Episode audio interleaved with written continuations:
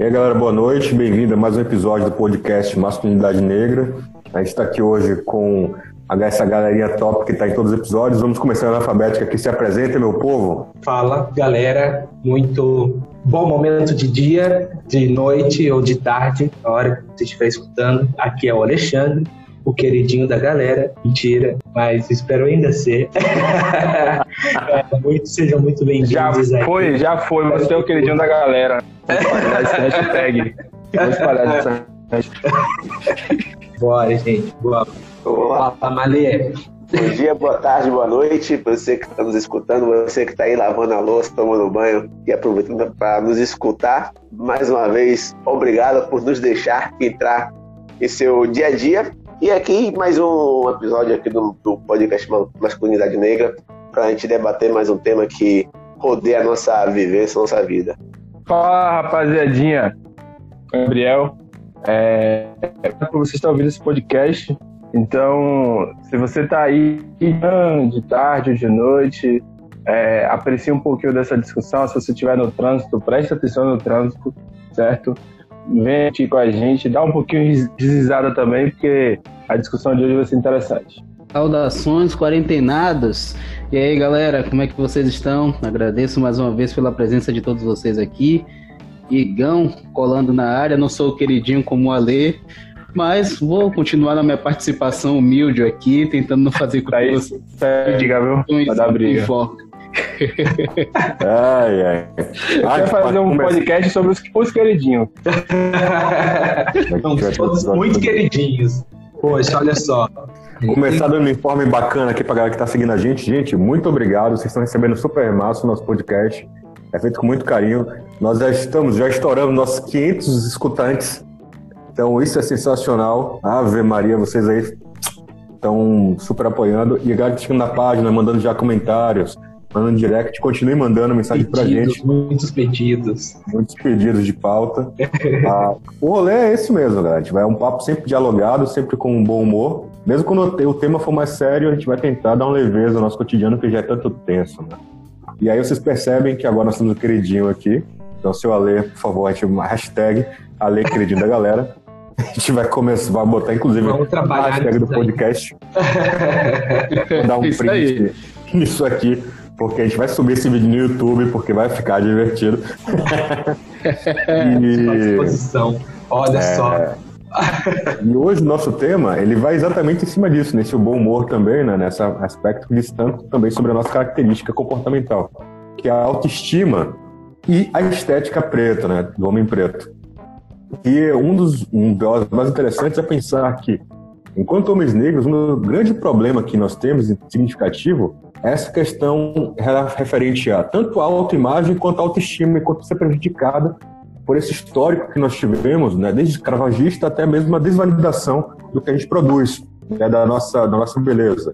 Quem nunca ouviu piada sobre o cabelo natural, quem nunca ouviu piada sobre o determinado penteado, sobre a roupa que estava usando, né, é, estereótipos envolvendo marginalidade, estereótipos envolvendo a não adequalidade àquele espaço. Então, ah, como é que pode ser um profissional de tal área que está vestido assim, tá de havaiana, ou como é que pode é, tá tal coisa, tá com esse turbante aí, com, esses, com essas contas, a pessoa da área de religião matriz africana.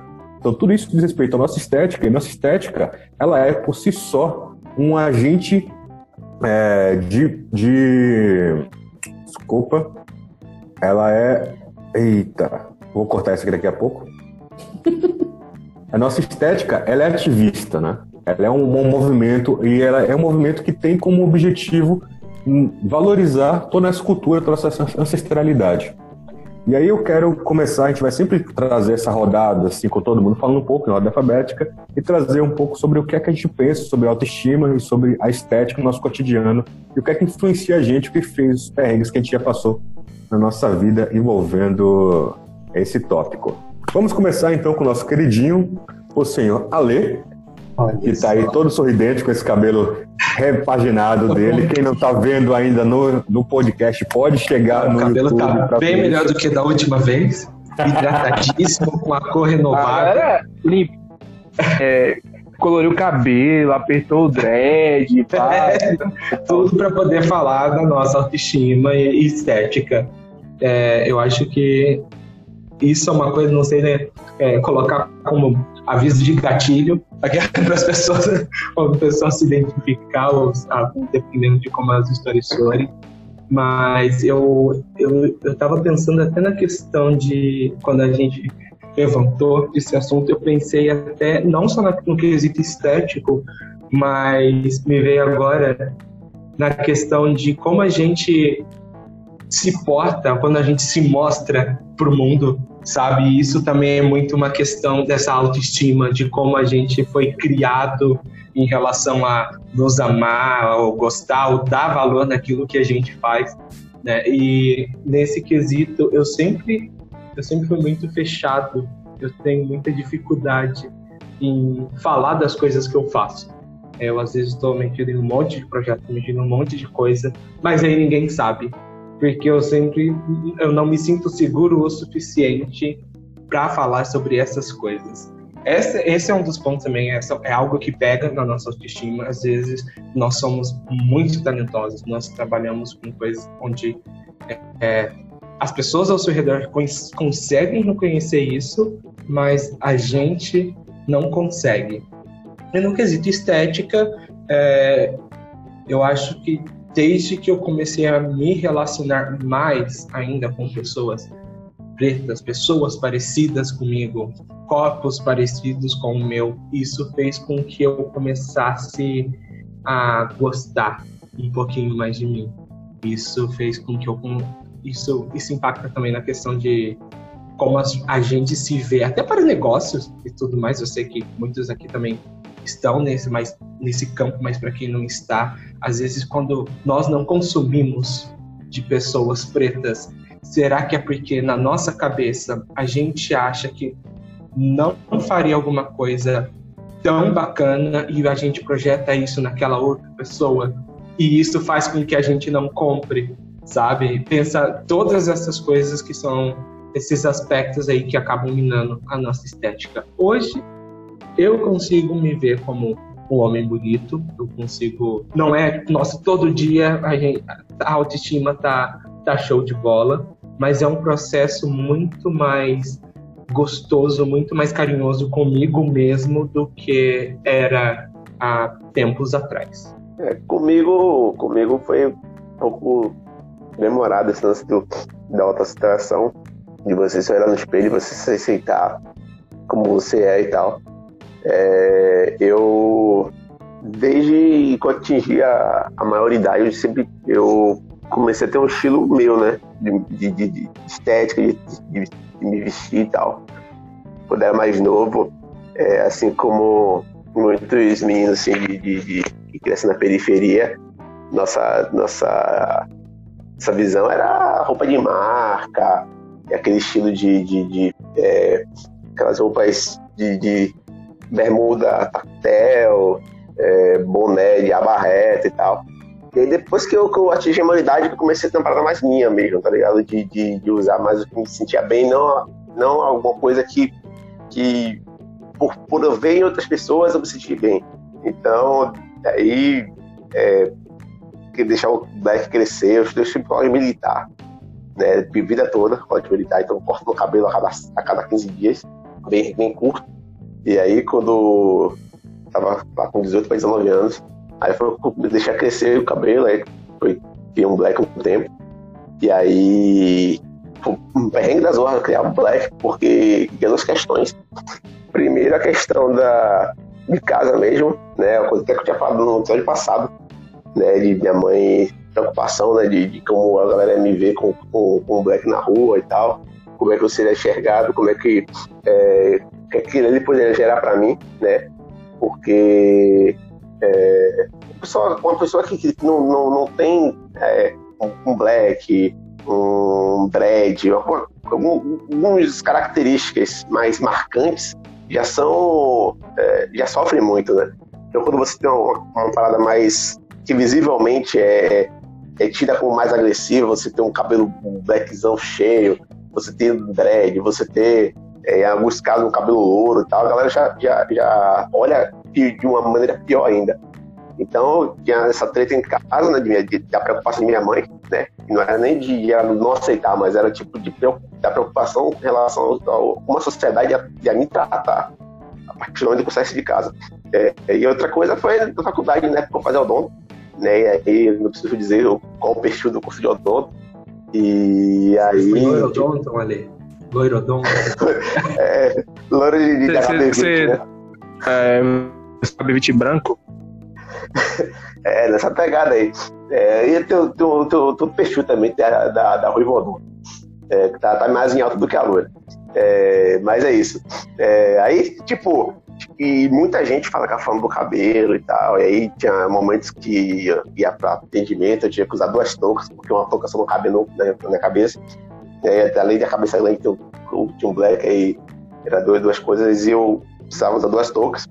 É, mas, tipo, e eu parava pra pensar e, porra, por que a galera critica do meu cabelo? Porra, eu sei por quê, tá ligado? Do, do, do, do racismo, pá, do que eu sou preto e tal. Mas eu, aí eu ficava assim, porra, olha como uma, uma parada bizarra, né, velho? Tem gente na faculdade, na mesma faculdade que eu, no mesmo curso, né? E tem cabelo maior que eu, velho. Só que cabelo branco desce, né, velho? É pra baixo. Cabelo, cabelo crespo, cabelo cacheado é pra cima, cabelo rebelde. Então eu comecei, uma coisa que, que ajudou na, na autoestima nessa época foi pensar, porra, meu cabelo é revolucionário, velho. Meu cabelo desce pra cima, o cabelo tem uma, um, tem uma vida própria dele, ele quer crescer pra cima, vai crescer pra cima. Pô, na hora de descer aí, né, é coisa de, de, de gente que, que tá seguindo óleo, lacaio, tá ligado? Meu cabelo, porra, tá pra cima. É isso aí. E, e aí, tipo, eu comecei a pensar, e aí eu comecei a ter comigo pensamentos positivos, eu começava a me abater menos como entrando negativos, tá ligado? E aí, antes de terminar minha fala, passar para outro companheiro, é, e, tá terminando essa parte de odonto, né? Aí quando eu corto o cabelo, é, aí eu corto o cabelo, é, porque não é dá trabalho de cuidar. Eu sempre fui meio desleixado com o cabelo, de, de, de cuidado, de hidratação, de desembaraçar às vezes, porque sempre tem que ter o, o cuidado com o cabelo. Aí tem uma hora que eu cheguei, pô, não, não, não aguento mais ficar nessa. E aí eu cortei, cortei curto, pá, máquina 1. Aí eu cheguei na, na, na frente da faculdade, assim, aí um professor passou, e eu nem tinha sido aluno dele. Eu tipo, conheci ele porque eu não na faculdade, mas eu tinha sido aluno dele. Ele chegou, porra, massa seu cabelo, passou no pet shop. Aí eu, aí eu fiquei assim e falei, porra, vi aquele sorriso amarelo. Falei, e deixei, deixei passar, tá ligado? E eu, eu tenho, eu tenho de lidar com esse tipo de assunto quando é diretamente comigo, né? Às vezes, quando é com outra pessoa, você fica, porra, eu, eu, se eu fosse eu nessa situação, eu descia madeira, eu gritava, eu fazia isso e aquilo. Quando comigo, assim, a parada é mais embaixo. Mas é isso. Então, comigo foi demorado, assim, de, de, de, me, de me compreender enquanto. É, de me aceitar como eu sou, de, me achar bonito, de, falar, porra, eu sou assim, eu sou porra, não é massa ser assim, tá ligado? Não preciso estar de, um padrão de beleza. Antigamente eu queria um padrão, quando era pequeno, eu, eu, eu pegava um barbante, botava no cabelo assim, falava, porra, tipo, que vários jogadores que eu gostava usavam chiaria no cabelo. Falei, porra, botar um, amarrar um barbante assim, porra. Porque eu, eu era o que eu mexava quando era criança, né? Tipo, cabelo. Né? Não era nem liso, mas tivesse cabelo grande assim, que, como eu falei, o cabelo que descia, não o cabelo que, que crescia pra cima e fosse rebelde. É, meus colegas falaram algumas questões aí que a gente consegue identificar, né? Em, em diversas histórias. E o que eu acho bem interessante é quando é que foi construída essa ideia, né? Essa, essa ética, né? Porque, por exemplo, vamos falar um pouquinho da infância, que, ao meu ver, tiveram coisas que foram é, em um, um grupinho, né? Onde estética é, é, diferente, a depender do colégio que você estudava também, se era um colégio particular, um colégio que você tinha a tendência de ter mais pessoas negras, é, em, em outros lugares não. E a partir daquele momento a gente ficava que existia uma desvalorização e chamaria de hipossexualização, mas assim, não dentro do contexto de ah, sexualidade na, na criança em si, mas assim, é, desvalorizava diversas coisas é, que poderiam ser melhor discutidas. Então você era o cara que não necessariamente era o bonito do grupo, né? Mas assado. Então são classificadores que é, ao decorrer do tempo pode vir como muito diferente. E você passa por essa transição quando você cresce, né? E você fica assim, olha, qual foi a parte da minha infância ou da minha é, como jovem, né, que eu discuti que eu poderia ser o bonito do momento, né? Tipo assim, poxa, na, na, nesse momento aqui eu sou um cara bonito. Às vezes é difícil entender porque a gente viveu essa essa essa experiência no passado. Né? Se vocês comungam com isso aí, é, ou que vocês estão assistindo esse podcast também já vivenciaram disso. É difícil você estar tá num de é, quando você é pequeno, né? Aquela coisa, escolher o menino mais bonito, escolher o menino mais bonito. Então a, a estética ela se repetia, certo? E também por entender isso, eu comecei a, é, como eu falei no podcast anterior, né, se vocês virem lá no, no podcast, a me reconhecer como homem negro, como homem negro e estar de pessoas negras que dialoguem sobre isso, né? E se reconheçam. Então, é, construir é, a estética é um processo de construção. Né? Então você vai identificando o que, que vai ser melhor para você naquele momento. Então é um, uma cor de cabelo X, é um corte de cabelo Y, né? O Igão mesmo, uma vez a gente discutiu, o Igão pode até passar esse, esse, essa experiência. Não sei se as pessoas né, nos Instagrams de relacionamento preto, afrocentral, sempre tem aqueles caras com aquele corte é, inglês, italiano, de terno maravilhoso. Os caras estão ali no Xi. É, e uma vez eu discuti com o Igão, o Igão foi para alguns países na África e ele viu, rapaz, normalmente lá a galera só anda na estica, certo? E vale a pena a gente entender, porque às vezes a gente não tem essas referências aqui no Brasil. A gente pega um pouco dessa, dessa estética e a gente. Porque é, não existe a discussão da valorização do, da estética preta, né? Fica naquele gap, enquanto em outros lugares tem, sabe? E foram construídas a partir do, das culturais presentes ali, né? Show de bola, os links perfeitos aí que a, que a galera fez. E isso só, só mostra como o nosso papo aqui é cada vez mais íntimo mesmo, porque independente se fomos ou não amigos de infância, há quanto tempo nos conhecemos, né, vivenciamos coisas semelhantes né, na nossa vida. É, primeiro, a falar, a falar do, do Ale, que é importantíssimo a gente entender né, como isso se constrói, de que maneira a gente se enxerga mesmo, e hoje chegar a ter um cuidado com o cabelo e tal, a gente brinca do queridinho, mas, cara, é toda uma trajetória, né? Que a gente vai percebendo que, caramba, quem cuida de nós, é, enquanto corpo mesmo, físico, que a gente mostra para o mundo, tem que, que ser a gente mesmo. Então, se preocupar, de repente, como é que, né, que, que você está se expressando para o mundo, porque isso faz parte, de fato, de como você se comunica com as pessoas e que imagem você passa. E como a lei falou, no mundo dos negócios isso é difícil, né, cara? A gente se reconhecer como um homem preto no mundo dos negócios com uma posição importante e querer mostrar isso ou se sentir à vontade de mostrar isso. Na maioria das vezes isso não acontece. Eu hoje com as oportunidades que eu tenho e com as coisas que eu consegui construir na vida, também não me sinto à vontade muitas vezes em, em divulgar ou falar das coisas que faço por onde eu passei, coisas desse tipo, porque falta estima ainda.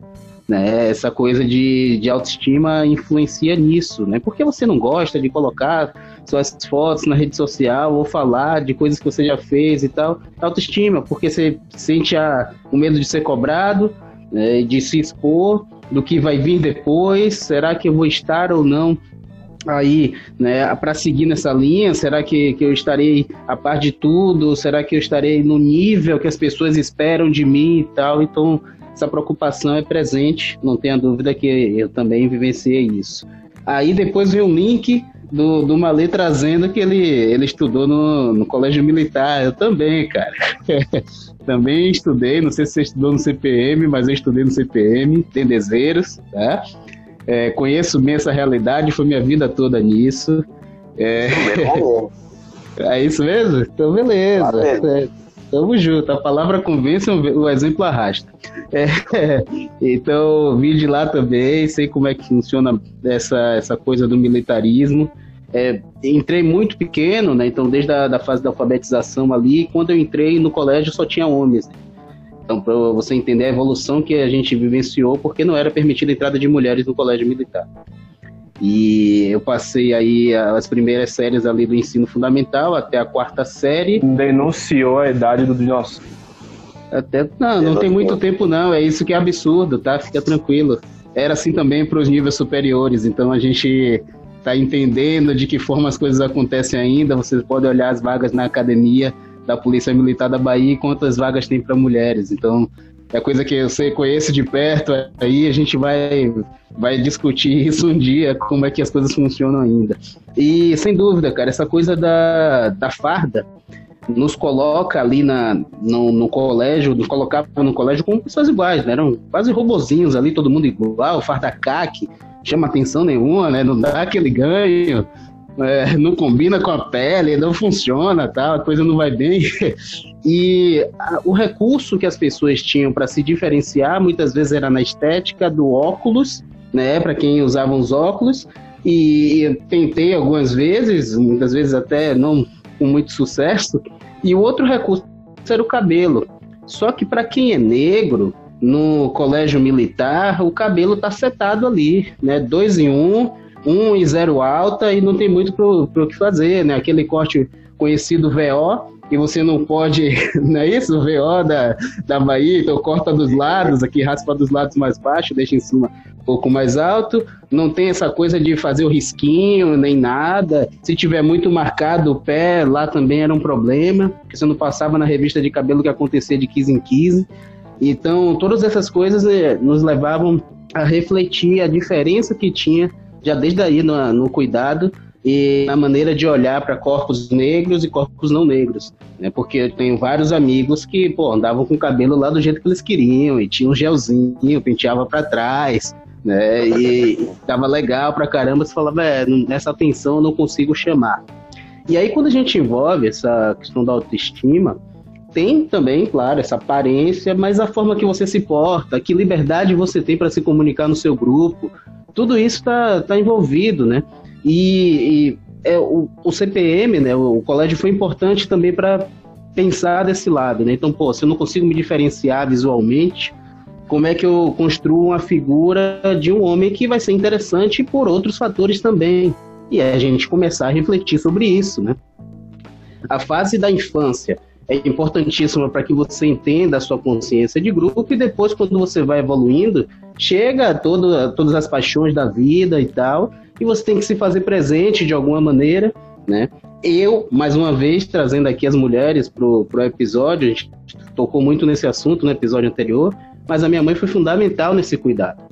Porque a minha mãe nunca me deixou sair com os sapatos sujos, porque ela me cobrava que eu fizesse todo o procedimento, né? Era caó no cinto, lá pro cinto brilhar, e quem não teve essa experiência do militarismo ainda sabe que não, não sabe o quanto é, é cobrado isso, então todos os dias né, a fardinha engomada, caó no cinto, o sapato ali ilustrado, para que de fato você se mostrasse um, um homem, né, da, sei lá, né, que, que chamasse uma atenção positiva. Oi.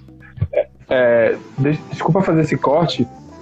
Um fator engraçado. O que, que você achava? Você achava que sua mãe se preocupava com isso em função de uma questão, por exemplo, você estar mais bonito ou você estar mais apresentável para que as pessoas não julguem você, entendeu? Yeah. Porque tinha esse lance também, minha mãe chegava assim, ó, se arrume direitinho para você ir em tal lugar, porque senão as pessoas vão ver você com cara de, de, de, de bandido, com alguma coisa. É para você, tipo, reformular a sua estética, né? Sua autoestima. Assim, porque assim, porque você vai estar bonita assim, entendeu? Não porque as pessoas vão, ah, não, olha ali, tá bem desarmado. Isso foi repassado também na minha infância. Minha, né? Ah, olha, a roupa tem que ser engomadinha, né? Tem que passar. Mas não é porque você vai ficar bonito, não. É porque as pessoas não podem te ver desarrumado, senão elas vão achar que você é um bandido. Claro, claro que tinha esse peso, essa, essa inserção aí foi, foi fundamental, porque tinha esse peso sim. Nunca ficou claro para mim que era por isso, tá? Então a minha mãe nunca trouxe para mim a narrativa de que, olha, se você não se arrumar, você vai ser visto como um bandido. Até porque, né, cara, vivendo num bairro periférico, já traz essa visão muito clara. Então, para você, menino ali que tá andando, você sabe o que é um bandido, muito claramente, não precisa ninguém te dizer. Sabe o que um bandido faz, de que maneira as coisas acontecem, e muitas vezes a divisão era entre o que estuda e o que não quer nada com a vida. Não era isso? Então, assim, é, ficava muito claro para minha mãe que eu era o que estuda. Né? Então, eu tinha um esforço ali, meio que né, fazendo com ela nessa troca de que ela me apoiava nos meus estudos e eu era o cara que estudava, ia ser o, o cara que me esforçava e por isso eu ia me diferenciar. Olha só como são as coisas, né? A, a roupa, a farda tinha que estar impecável, entre outros motivos, para que eu não chamasse uma atenção negativa também dentro da escola, tá? E, e aí no militarismo tem, tem essa coisa é, um pouco diferente, porque na rua a farda chama um, uma determinada atenção, dentro da escola todo mundo estaria de farda, e aí se a sua farda não está alinhada, não está na perfeição, isso pode se somar a outras características físicas que você já tem. Né? Então olha o negrinho lá como anda, todo desarrumado e tal, tem um termo né, que a gente usa muito na Bahia, que é o termo bidunga, para as pessoas que não conseguem se arrumar de, ou estar adequado com, com o padrão pedido. E, então isso foi sempre muito presente na minha vida. Minha mãe sempre teve cuidado com isso, até porque inicialmente era ela que cortava o meu cabelo e tudo, nos dias das, das revistas. E ela inseriu duas coisas que vai ser até engraçado eu trazer aqui, que são preocupações, tá? Esse autocuidado desde o início. Muito pequeno, muito pequeno, eu tenho essa lembrança de pô, primeira infância mesmo ali, quatro anos de idade já fazendo isso a minha mãe falava sobre a cueca, que a cueca de um homem não pode estar tá suja, tem que estar tá cuidada, não pode estar tá furada e tudo mais. Não sei se vocês tiveram esse tipo de, de conselho e tudo, mas minha mãe trabalhava muito isso em mim e ela me ensinou a todo momento que eu tivesse tomado banho e tal, eu já lavava minha cueca ali, já saía com ela impecável do banho. Então você, você sai limpa e a sua cueca também sai limpa do banho. Então tinha essa coisa muito importante, ficou em mim para o resto da vida, né? Que era um, um, processo de cuidado. Claro, como você falou, né, Gabs? A gente não está sexualizando a infância. Eu não entendia por que aquilo estava acontecendo, mas fez muito sentido na adolescência. Na fase adulta, então, cara, faz todo sentido, tá? Então, eu agradeço muito a minha rainha por isso. Outra coisa muito importante, que a minha mãe sempre inseriu na minha vida e quem me conhece um pouquinho mais de perto sabe que isso virou até uma, uma questão mais importante para mim, que é o cheiro, tá? Como você cheira? Minha mãe é viciada em perfume e me fez um filho também viciado em perfume. Não vou, você não vai me ver em lugar nenhum sem usar o perfume. É, felizmente, Deus me deu essa pele maravilhosa que não tem alergia aos perfumes, então eu uso perfume mesmo, tenho coleção e não tenho problema nenhum com isso, então isso faz parte do meu cuidado. E, e foi uma das formas de me diferenciar num contexto. Então, pô, o cara cheiroso, tá ligado? Então o cara cheiroso, tal, não sei o que, assim cheiroso. como Isso é importante, você já ouviu isso, já ouviu isso. Isso é importante, isso te permite dar o primeiro passo numa quebra de barreira que depois você vai mostrar quem você é, você vai quebrar preconceitos e tudo mais. Mas é aquela coisa, né? Minha avó sempre dizia: olha, saiba chegar e saiba sair. Na sua chegada, você causa uma impressão. Né? Se você aborda aí pelo cheiro e tudo mais, pô, caramba, um bom perfume, tá cheiroso e tudo mais, já fez outra imagem. Você precisa fazer isso para viver bem? Não. Mas, cara, você já é negro, tá? E você se reconhece como um homem negro. Se cuida, cara. Se cuida. Pode inserir isso no seu comportamento? Insira, tá? Porque você só tende a ganhar com isso. Isso é importante para as suas relações que você desenvolve. E não dá para dizer, infelizmente, que a gente vai dar passos atrás e falar, não, do jeito que você chegar tá bom porque você é uma pessoa incrível. Não dá, cara. Não dá. Esse crivo social existe e estamos expostos a ele. E temos que entender de que maneira a gente consegue quebrar esse, essa primeira barreira, é, fazer o primeiro impacto né, de uma maneira importante e depois, de fato, mostrar com mais tempo quem você é. Tá? Eu vou cortar minha fala aqui, depois a gente retoma aí com um pouquinho mais sobre estética, autocuidado. Quero entender aí como é que o Gerson passou por tudo isso. Ai, ai. Eu tive um rolê um pouco diferente de vocês, porque assim, por exemplo, esteticamente, além de eu ser essa deus, essa beidade que vocês estão vendo, olha só que coisa sensacional. É... Deus do ébano. Pois então, tá vendo só? A minha família sempre foi muito. Uh, a autoestima da minha família sempre foi muito boa em relação à negritude. Então a gente sempre foi muito apoiado em termos de características. Tanto é que é o seguinte: minha família materna ela é a famosa afro-indígena. Saca? Minha mãe é filha de uma mulher indígena com um homem negro. Então, cabelos lisos e pele escura. O meu pai, ele é Cabo filho. Verde. É, exato. Cabo Verde, cor de jampo, essas coisas todas eu vi quando eu era criança, tá ligado? Porque eu pego o sol e eu fico aquele avermelhado, aquele negócio, eu não, eu não fico mais escuro. Então a galera fala assim, ó, oh, chega brilha, saca? Aquele com essa cor vermelhinha, jampo. Aí, e aí, tipo, tem um rolê muito idoso que é o seguinte. Eu sempre odiei muito meu cabelo, porque meu cabelo ele é cacheado, saca? Ele é cacheado, tipo, ele começa a crescer, eu tenho que jogar para trás da orelha. E para mim, isso era, um, isso era um contraste absurdo com o ponto do que eu queria e do que era validado. É, pode rir, Ale, eu tô vendo você rindo. Não, é, você odiou tanto o seu cabelo que agora você tá sem. Exatamente. É Exatamente. Quando, é doido isso, porque a gente tá falando sobre autoestima e autocuidado. Então, é, era um cabelo que era tão elogiado pelas pessoas, mesmo minha mãe, minha mãe é revoltada porque eu raspo a cabeça. Revoltada. Fala, Mas você tem um cabelo lindo, filho. Saca? E para mim era, é um cabelo que não condiz com quem eu sou.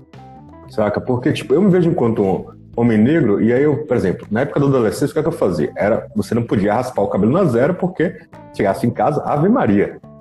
Saca? Aí eu tocava em banda de rock, banda de blues, Aí tinha, usava o chapéuzinho coco, usava, aí de vez em quando eu jogava no basquete, eu fazia um moicano, mas assim, aquele rolê de evento, depois passava a um, ele crescia de novo. Eu tenho fotos, depois eu posso compartilhar com vocês. É de coco para ele ficar mais ressecado, e eu ficar ressecado, eu conseguia passar o pente e dar uma oriçada.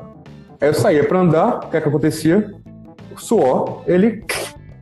Ou então alguém vinha e tal, passava a mão, ele já ficava caixinho de novo, aí já vinha aqui na testa, aí ficava com a pata a pata, você passa a pata a pata no meu cabelo, ele cola no couro. Então, tipo, não tinha muito, era pente, era um pente largo para dar volume quando ele estava ressecado. Então, eu tinha esses rolês. E aí, quando é, a, gente pensa, a gente pensa sobre isso, ó, a ideia de você ter um pensamento padrão para negritude é complicada, porque você tem desde o modelo para o que é ser homem negro, ok, então, ser homem negro tem aquela, aquele corpo escultural, ter aquela barba retinha, ter ou um cabelo raspado. Aí você, beleza, por quê? Você não pode ter cabelo grande, porque cabelo grande é sinônimo de marginalidade. Mas você fala assim, não, é porque na verdade eu tenho uma filosofia tal, ou eu tenho esse estético, acho bacana, pá. Aí você tem que atribuir características outras para validar aquela possibilidade de ter um cabelo como dread. Então, por exemplo, pega o Malê e pega o Igão, que tem dois caras cara com, com dread aqui, assim, ah, não, mas o Malê é jornalista, o Igão, ele é empresário. Então, tipo, tem essa estética para validar o, o que ele faz, tem que validar a possibilidade dele poder usar essa estética sem ser confundido enquanto bandido. Isso é uma parada muito foda. Saca? Isso é uma parada que está presente em diversos ambientes. Então, se você tá lá, é, exemplo simples, porra, a gente vai numa festa mais elegante, bota um black tie, saca? Você bota um, um terninho e tal, você tem que estar preocupado, cara. Que se você bota um terno preto e branco, a preocupação sua é que você vai ser confundido com segurança com um garçom no lugar. Então você tem que jogar o quê? Um blazer colorido. Pode falar, Igão. Tem que dar uma cor em alguma coisa para diferenciar você Exato. da staff do evento. Se você está em espaços onde a, a roupa formal ela faz parte do processo, esse tipo de parada você tá na sua mente o tempo inteiro, velho. Então, tipo, ah, vou jogar um azul marinho ali mais claro, um azulzinho, tá? Que eu vou jogar um bege, tá ligado? Pra dar uma ressaltada na minha cor. E aí você já pensa em combinações de roupa pra te diferenciar do rolê. É tão doido isso, porque não é só questão de da norma né, do lugar, ou da norma da recomendação, digamos assim, ah, é, uma, é um casual chique, dia, tarde, noite. Não, velho, você tem que estar preocupado porque se você também é profissional, o olhar das pessoas vão desvalidar automaticamente sua presença ali porque vão te confundir com outras coisas. E ao te confundir com outras profissões, aquela que está ali, porque se você é preto naquele lugar, automaticamente vão presumir que você está como é, servindo ou como funcionário daquele espaço. Se você não está, você tem que lidar com o climão que fica naquele ambiente quando as pessoas confundem você. Fica assim, ah, desculpa, eu não queria, não. Aí você, ah, relaxa, tá tranquilo, aí já sai, ignora, finge que bola pra frente. Mas o que eu queria trazer de maneira mais interessante da estar discutindo de vocês é um, o, o Ale ele trouxe algo no início sobre a ideia de da gente não comprar, a gente comprar de pessoas pretas, a gente entender esse movimento que a gente faz, né, porque ele é importante. Dentro do ambiente empresarial, o Igão ele vai saber falar isso melhor. Tem uma parada que trabalha com marketing, que é o famoso gatilho de similaridade. Né? Ou seja, as pessoas tendem a consumir coisas de quando você se familiariza com o vendedor. Então você vai consumir um produto de alguém que você ou que você vê semelhança contigo ou que você deseja aqueles aspectos em você. Só que quando a gente tem essa autoestima tão abalada em relação à nossa negritude, o gatilho de similaridade ele pode ser inverso. Então você vê uma pessoa preta lá vendendo um produto e você, em vez de aferir qualidade àquilo desejo, você pode pensar, porra, será que eu vou comprar aquilo? Aquilo é coisa de preto, será que eu vou dar grana para isso? Saca? E aí a gente pensa, por que a gente tem uma dificuldade tão grande em consumir internamente na nossa comunidade? Saca? Que é a famosa ideia, e aí tem um mito muito, muito interessante, que é o mito de Pigmaleão e Galateia, não sei se vocês lembram, se eu ler. Pigmaleão é um cara que era um escultor lá na Grécia Antiga, tá, e ele fazia, tipo, altas, altas estátuas de mármore, né? Ele esculpiu a mulher perfeita para ele. Ele esculpiu, pá, ficou lá dias trabalhando essa mulher e aí ele ficou, se apaixonou por essa mulher, por essa obra de arte dele, né? E ele chamou essa obra de arte de Galateia. E ele ficou doente, apaixonado, aí foi, pediu para Afrodite, até que Afrodite foi lá e deu vida a essa, a essa estátua para que ele pudesse se casar e ter um relacionamento com ela. O que é que esse mito fala para a gente no ponto de vista cotidiano? Que a sociedade inteira tem expectativas com relação à nossa performance e quando a gente atinge essa performance, isso é um choque. Só que quando a gente é criança, a expectativa é inversa. A expectativa é que você fale, é que você não seja tão bom aluno, é que enquanto profissional você não seja tão bom quanto a pessoa, uma pessoa não negra. E aí isso pode recorrer em você em um padrão de pensamento que valide essa, essa imagem. E aí você tem uma profecia autorrealizadora. Saca? Você tende a fracassar naquela atividade não porque você não é competente para aquilo, mas porque você já começa a se é, valorizar menos, a acreditar menos no processo e na atividade, porque você já está pensando que ninguém vai gostar do que você está oferecendo, ninguém vai gostar do que você está falando, que todo mundo vai achar você burro, e por isso, quando a gente está falando sobre ambientes fora do, do, do que é esperado para a galera preta, esse, esse processo faz você evitar de postar foto igual no Instagram porque você tem esse a expectativa de validação, que é um padrão que as pessoas têm. É, você chega e fala assim, porra, será que eu vou poder chegar lá e usar esse determinado tipo de roupa? Que estereótipo é que isso vai validar? E será que eu estou disposto a enfrentar isso? Que esse é outro rolê. Você pode não estar tá disposto naquele dia, velho, não tem problema nenhum.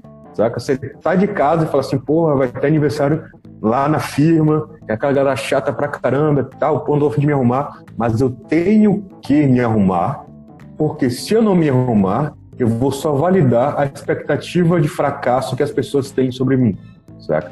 Se eu chegar lá e não tiver com perfume da hora, uma roupa alinhada, você ligou, a galera vai falar assim, ó pra aí, velho, saca? Só podia ser preto mesmo.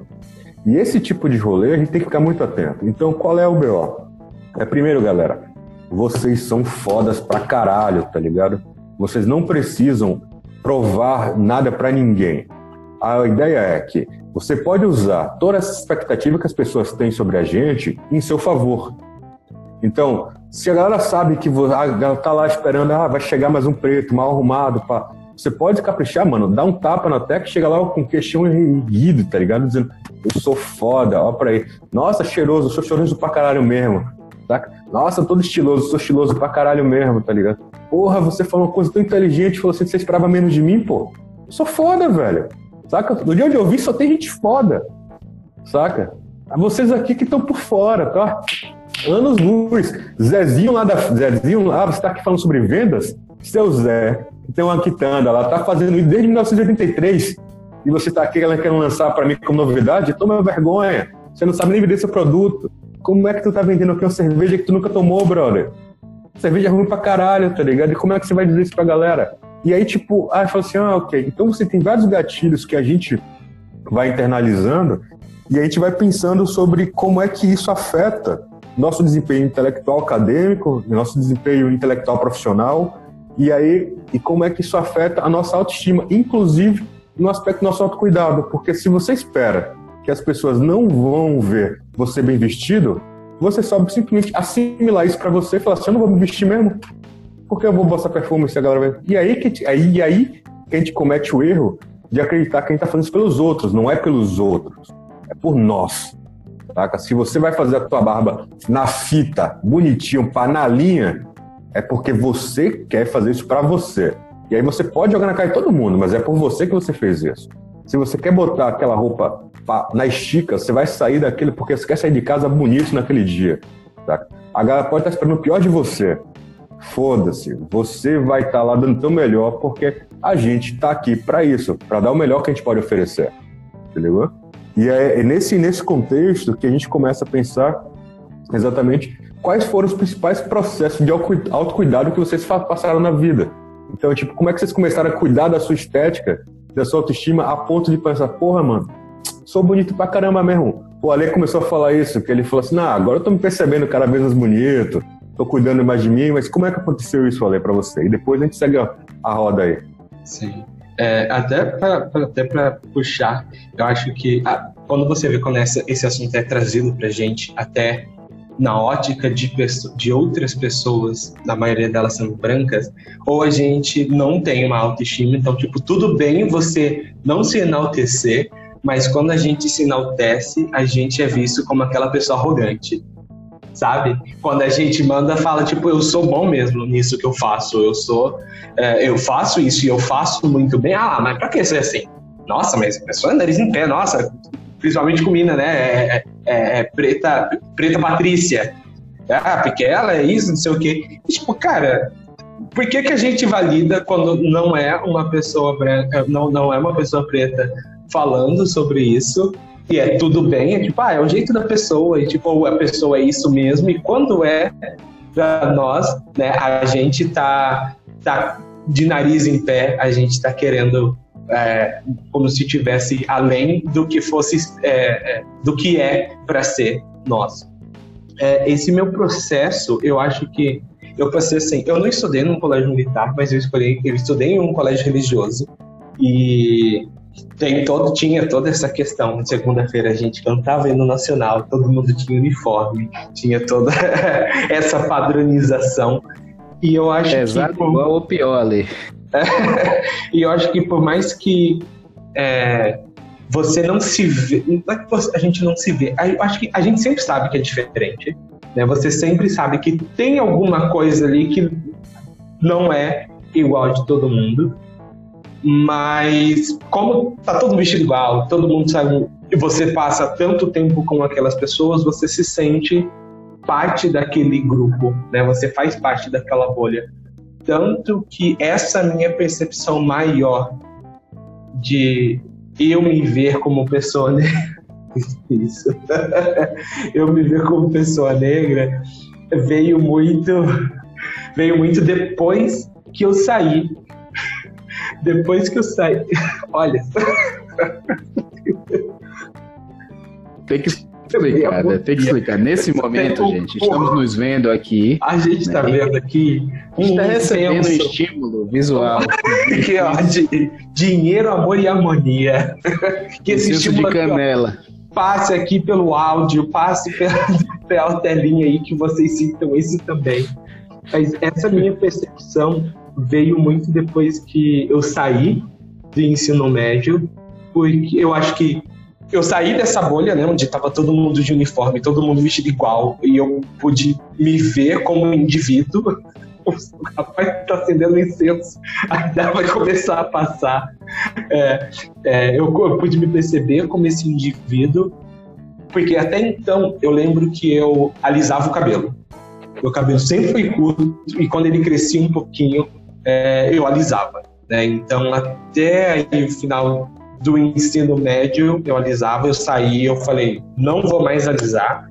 E aí eu comecei a ter, a ter esse contato é, com não com a negritude. Minha família toda é preta, né? Tem aquela questão de a nossa mãe, os nossos pais falam que a gente é bonito, mas poxa, ninguém mais fala. Você tá no ninguém parece com você. Você tá é, por ter estudado no Esse papo de, de mãe falar que você é bonito não vale. é, vale, entendeu? Vale. Tipo, isso começa, ah, mas tem aquela pessoa toda cagada lá e a mãe também acha bonito. Então, poxa. mas assim, é, os seus pais falam isso, mas quando você vai pro lado de fora, ninguém mais fala e ninguém mais é parecido com você. É só dentro de casa ou ali dentro daquele, é, daquela sua bolha familiar, né? Então, é, depois, saindo do ensino médio, eu comecei. A, a, o, o, primeiro passo foi o cabelo. Eu parei de alisar.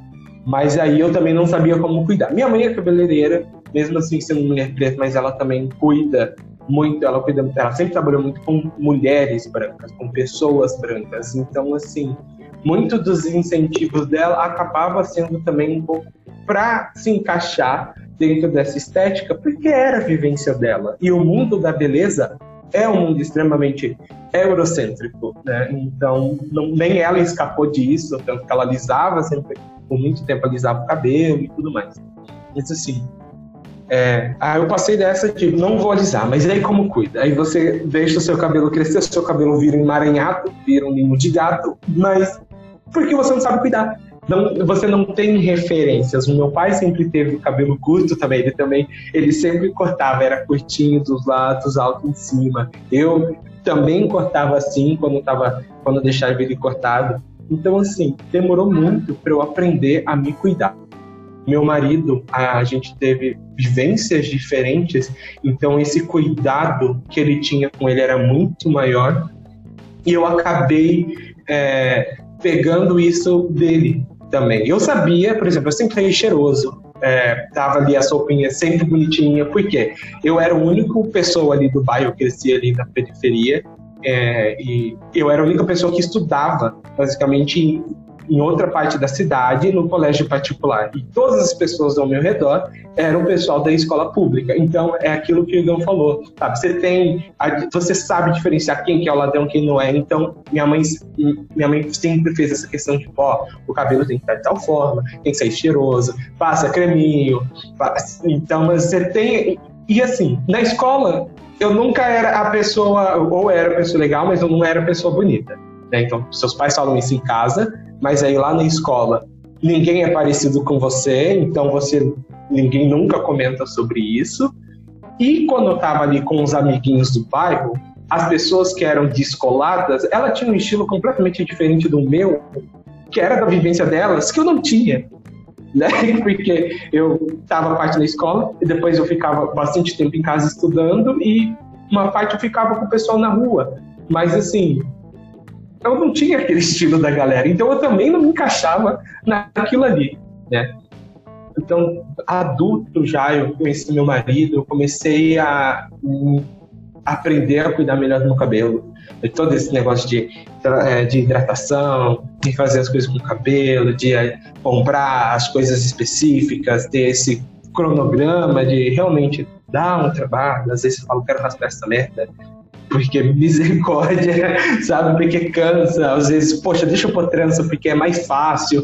Mas isso bate uma preguiça realmente, assim. E, e aí eu, tô, eu ainda tô aprendendo, sabe? Eu cuido do meu cabelo, aí agora eu comecei a cuidar mais em relação a, a, a ter os cuidados com a pele, a, em questão a vestimenta eu não me vestia mal, mas digamos assim que não era muito bem cansado.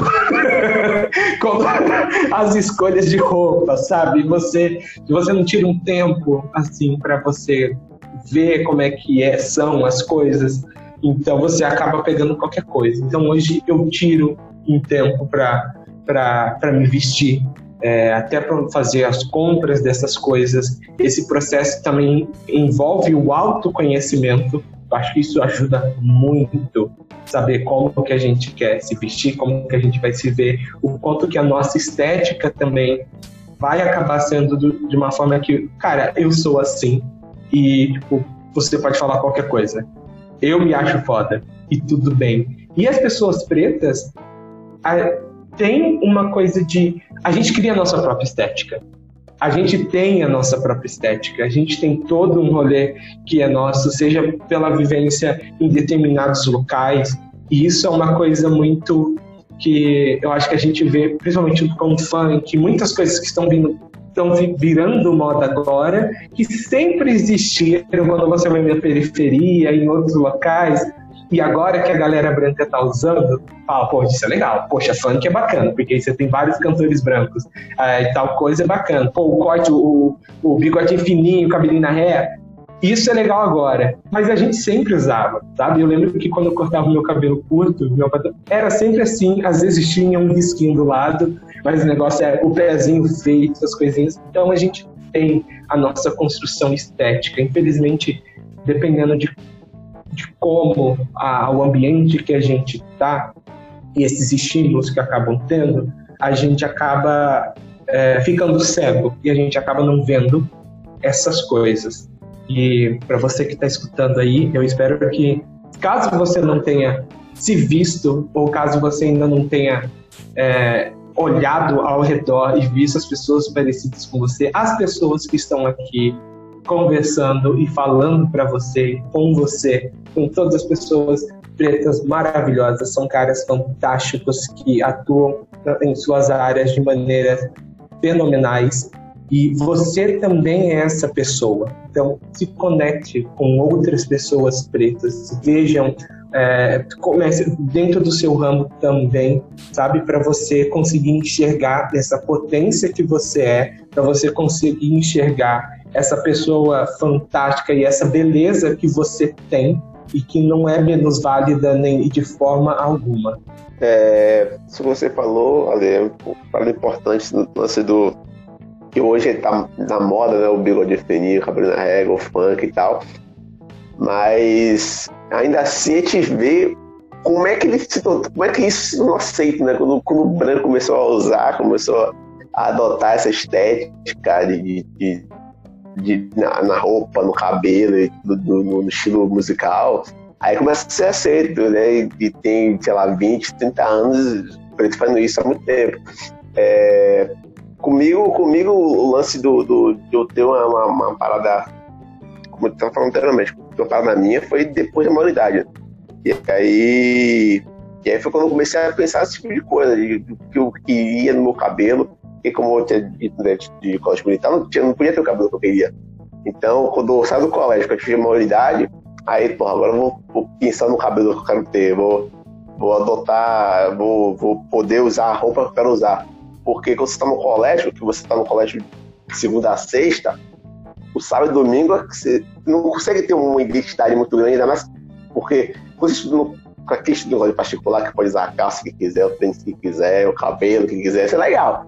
Quem estuda no colégio militar, você normalmente não sábado e domingo, você, não, você não, não tem um tempo hábil de você desenvolver uma identidade, porque você não tem tempo de usar a roupa que você quer, usar as coisas que você quer, né? Então, e no colégio, como o Igor falou, é muito difícil você se diferenciar. Então, que se diferenciava, é, ia falar da galera preta. E aí que se diferenciava, tipo, aquela que fazia academia. O cara que chegava assim já ensino médio, começava a fazer academia, 14, 15 anos, que ficava forte. Aí começava a botar um, comprar uma camisa número menor para ficar apertadinha, dobrava a barra da camisa para parecer mais forte. Aí a galera se destacava, né? Porque no geral era, era todo mundo parecido, você não tinha como se destacar, e aí o Igor também falou da farda, e a farda alinhada, que você tá com a farda sempre alinhada, tudo bonitinho, tudo seus devidos lugares, porque era, era, era, era a maneira de se, de se destacar. E aí quando eu atingo a humanidade, eu consigo ter um momento de, de ter o cabelo que eu quero, de usar as roupas que eu quero, e aí eu começo a desenvolver isso, aí eu começo a ter que é um black primeiro, e aí depois do black. Aí foi uma parada que, que, que foi diferente pra mim, foi o lance do bigode, velho. Eu, tipo, nunca deixei o bigode crescer, tá ligado? Tipo, eu sempre raspava, eu falava, porra, são dois fiapinhos que, crescem aqui. Aí eu falei, teve um dia que eu cheguei assim, porra, vou parar de raspar. Aí, pô, eu parar de raspar, começou a crescer bigode. Eu falei, porra, então eu tinha bigode já, não era só dois fiapinhos. Então, aí eu comecei a deixar. Aí depois o dread, aí depois, aí. Hoje em dia eu tô. na cara do, nasceu o pelo, tá tudo deixei. É, quarentena permite isso, né? Você tá mais em casa, não tá saindo para redes sociais, então fica mais fácil você ter isso. Mas eu fui deixando, velho. E, e pra moça, pra moça do dread mesmo, eu fui falar importante, o eu pensei em fazer antes? Quando tinha o leque, eu tinha um monodread aqui atrás, eu fiz um, um dread um filho único. E eu, porra, vou fazer, mas, porra, minha família, pá. Querendo ou não, a família tem aquele pensamento, porra, porra, não faça isso não. Né? Os cabelo bonitinho, cortadinho, faz o pezinho baixinho, pá. Meu pai mesmo, seu cabelo.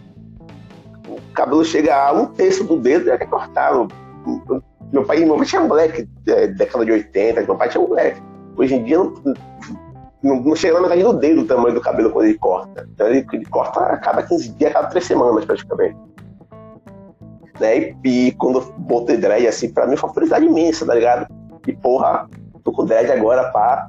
Então quando eu consegui há muito tempo e, e aí quando eu começo a pensar na. na o quão libertador é isso de, de, de, de um momento eu poder usar o black, de momento eu, agora eu tô usando o dread, porra, de, de deixar o bigode crescer. Que é coisa, são coisas que pra muita gente é simples, tá ligado? Mas pra gente, é que a gente vive cada etapa. E aí você começa e você lembra cada etapa. Quando você adotou tais, tais atitudes, quando você começou a usar determinado tipo de roupa, quando você começou, porra, agora eu vou, vou usar tal tipo de sapato, agora eu vou usar tal tipo de calça. Você tem marcado na sua linha do tempo, porque é marcante, porque você não pode fazer isso, não pode fazer isso a vida toda daí e então fica, é, são episódios marcantes. Então eu tenho muito isso comigo de quando, de quando cada coisa entrou em minha vida. Né, o lance que o próprio Igor falou também perfume. É, pô, minha mãe sempre falou pra mim, velho, vai, você tem que ser cheiroso. Você pode ser feio, você tem que ser cheiroso, você tem que usar perfume. Então, por exemplo, é, é ritual, sou um cara muito metódico. Então, eu tomo banho da, da mesma forma, eu me arrumo da mesma forma. Então, a ordem é, me arrumei, depois tá lá o relógio, o anel e o perfume. Mesma ordem. É, é muito difícil sair de casa é, e esquecer alguma coisa. Eu posso esquecer algo do trabalho, posso esquecer algo do, do, da faculdade, porra. Esqueci um, uma agenda que eu deveria ter trazido hoje, um caderno. Porra, mas perfume não esqueci, porque tá na minha rotina. E de sair, vou, vou no mercado, pra, vou fazer isso.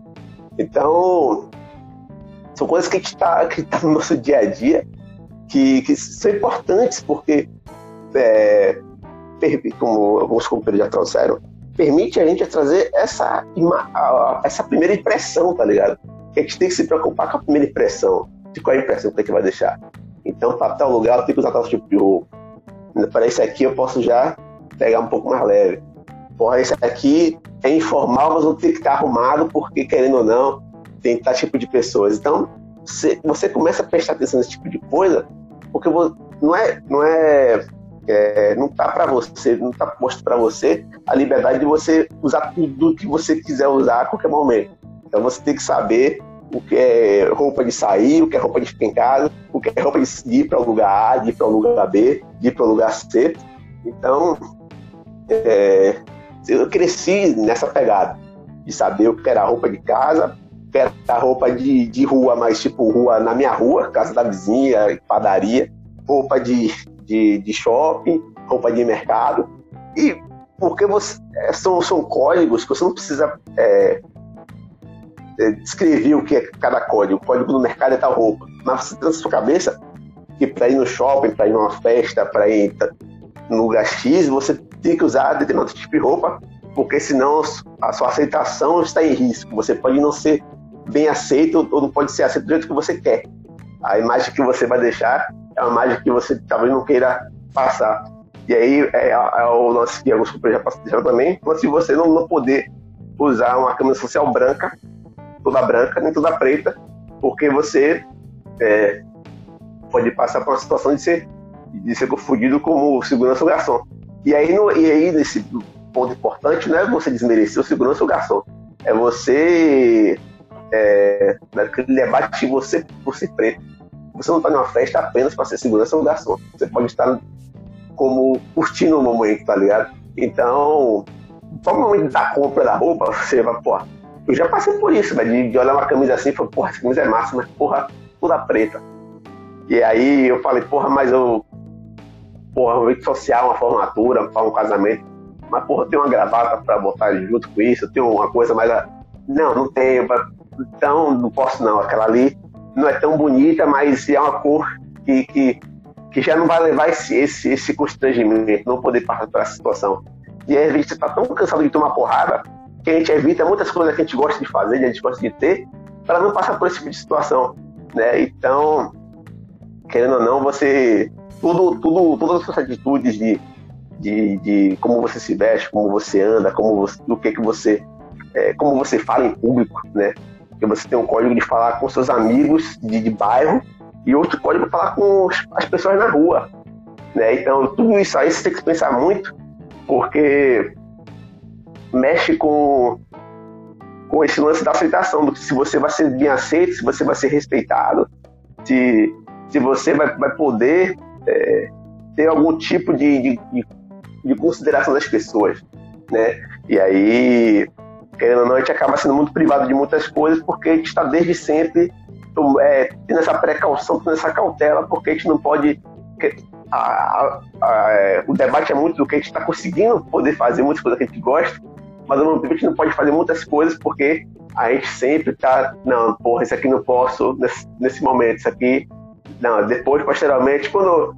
E aí, quando, quando essa que falou, de, de, eu e o Igor ter que ter dread, né, e, tá, e porque a gente frequenta determinados espaços, a gente pensa, porra, mas quanto, quanto cara preto não pode ter um dread? Eu vi no Twitter outro dia, o cara que cortar o dread porque ele foi fazer entrevista de emprego em um lugar, tá ligado? Ele, e aí a foto que ele postou foi tipo o, os dreads no chão e a capa de trabalho, tá ligado? E, porra, quanto a gente não se priva de, de, de sentir, de ter prazer em ter determinada coisa, porque é, isso vai privar um emprego, vai privar alguma oportunidade de, de, de vida para ele.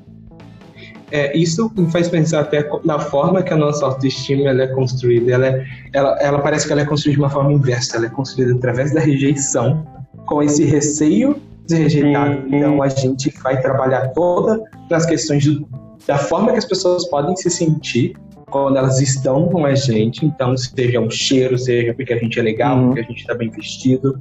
Então, assim, a gente constrói tudo dessa forma para poder, assim, você não vai poder falar mal dessas questões. Entendeu? Eu posso não ser bonito, eu posso não ser isso, mas eu sou cheiroso, eu tô muito bem vestido e eu sou uma pessoa muito bacana. Perfeito, perfeito. Sabe? Parece que a gente já vai, tipo, o negócio é o escudo já em volta e a gente é, tem que construir isso. Já, caso isso, ó, caso isso, eu vou fazer isso. E tiveram falas interessantes demais e, poxa, se você tá ouvindo esse podcast agora, se é um homem preto, eu gostaria que eu acho com algo na sua vida, né? Então, são quatro caras, cinco caras aqui que dividem experiências que é, são iguais, né? Basicamente, a gente não tem tanto tempo de né, para poder trocar essas ideias assim. É, eu acho um, interessante que o que o Malé falou é, e que os, todos os colegas é, falaram, mas tem tem trechozinho do podcast anterior, acho que foi no podcast anterior que o Gerson comentou que eu acho importante a gente, a gente frisar aqui, né? Nossos corpos os corpos negros eles foram dominados e censurados por muito tempo. E todos aqueles em algum momento que se diferenciaram eram julgados. Então a gente consegue perceber isso é, sendo posto em prova também nos tempos de hoje. Claro que de uma forma é, não muito direta, mas indiretamente algumas pessoas por causa disso vão tentar te censurar, né? Então eu, eu vejo isso, esse rolê muito é, impactante nas manas pretas, né, quando elas estão no processo de transição. Então, elas usavam cabelo é, escorrido e tudo mais. Aí faz aquele cortezão, que é o Big Show, eu não conheço, e tenta e faz a transição, né? E a, às vezes ela fala assim: "Ah, mas você é tão linda e tudo mais, mas tava tão linda". E tipo, às vezes você conversa com a pessoa, ela fala assim: "Mas eu tô me sentindo tão bem", sabe? E meu amigo ou minha amiga não consegue perceber isso, né? O primeiro para ele tá a forma com que eu tô esteticamente, né? Então esse esse Esse rolê é bem conflitante. E, velho, tem umas histórias da minha infância aqui, eu acho que, que, que são refletem muito do, do cotidiano, né? É, meu hoje, que é, por exemplo, quando você é. Eu sempre fui gordinho, né? Então, a ponto que eu cresci, eu fui é, melhorando, esticou, aí deu para poder melhorar a estética, né? É, e eu via que todo gordinho, preto de óculos, era parecido. Acabou. Era tipo assim, eles são iguais. Então, muito difícil você ter esse cara na sua sala. Dois ou três. Então, é, a professora confundia o nome. Os colegas chamavam. Eu tinha um brother que parecia comigo que eles, tipo assim, eles chamam. Eles, o apelido dele, é, meu apelido era um, e o apelido dele era meu diminutivo. O nome disso, velho, o nome disso é erro de seleção de elenco, tá ligado? Botaram Cara, você foi é, perfeito é, agora, velho. Você foi cirúrgico. Velho, velho, e tipo assim, a gente pode falar sobre isso depois, sabe? Certo? O reflexo do bullying é, em diversas questões, porque assim, eu tinha um apelido que era Seu Popo. Se você assiste Dragon Ball, Dragon Ball Z, você já deve ter visto seu popo. e o cara que era parecido comigo se chamava Popinho, porque ele era menor que eu. e era muito errado. Espero que, que o ciclo, o ciclo, velho, Olha, obrigado, são coisas obrigado. Peraí, peraí, uma pausa, uma pausa, uma pausa, uma pausa, uma pausa importante. Galera que tá ouvindo esse podcast, velho, corre pro YouTube pra ver as reações da gente nesse vídeo. Porque, tipo, aí tá cancelando o microfone aqui, se não vendo as gargalhadas que a gente tá fazendo com Popo e Popinho aqui, as aventuras da escola. que coisa incrível, precisa escrever uma crônica. E, e, e, tipo, é, a gente, nós éramos terríveis na infância. Eu tinha uma lista com 50 tinha 50 apelidos. Aí, é, quais eram os apelidos? Will Smith, Barack Obama, Wesley Snipes, Morgan Freeman. Eu tinha todos os apelidos, eram negras. Então, olha a construção da ideia de estética do, do preto na minha infância. São todos iguais. O que meus amigos queriam falar, a gente não sabia que era tipo gastação, mas assim, olha, velho, você é a cara do Smith, você é a cara do Morgan Freeman, assim, eram todos negros, sabe?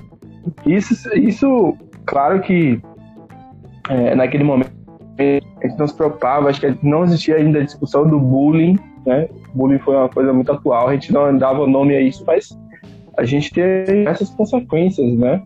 E às vezes são menores ou até maiores, né? no período da adolescência e fase adulta. Mas assim, é, então todo mundo era estática, era muito parecido, né? Tinha esses caras aí, esses, esses gordinhos pretos de óculos que eram pássimos, né? E eu tava em...